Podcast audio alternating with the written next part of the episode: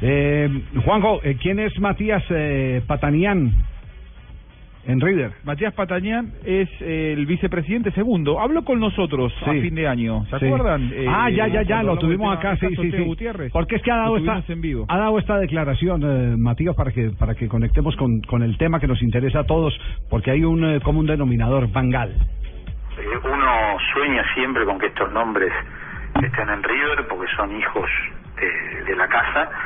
Ahora, lo que hemos dicho en otras oportunidades, vale vale la pena decirlo, es en estos casos que, que vos nombrás, obviamente las puertas siempre van a estar abiertas.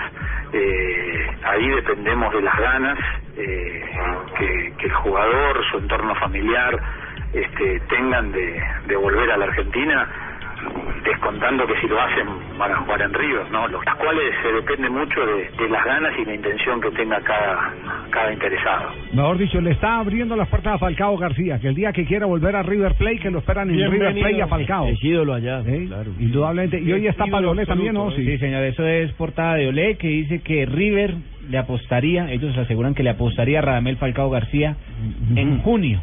En junio, Ah, en y- junio. Y la pregunta es con qué plata, si no le han pagado claro, a Teófilo. Teo. Claro. Mm, e- económicamente no hay no hay posibilidades de eh, simular o acercarse a lo que gana Falcao. Por eso muy bien decía Patañán, si él tiene ganas, River le va a abrir las puertas, lógicamente, porque es un delantero de eh, jerarquía del primer nivel mundial.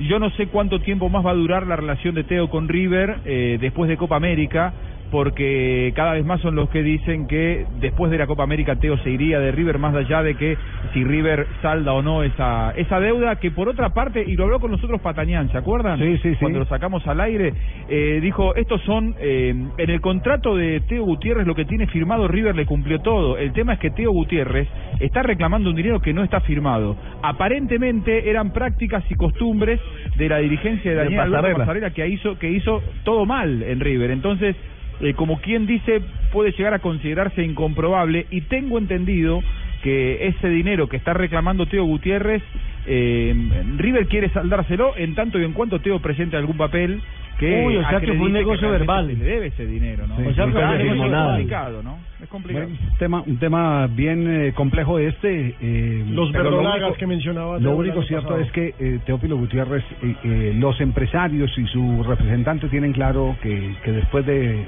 la Copa América, apenas eh, pase el mes de junio, Se va. está, Es el momento de partir. Con la maleta lista para partir. Así.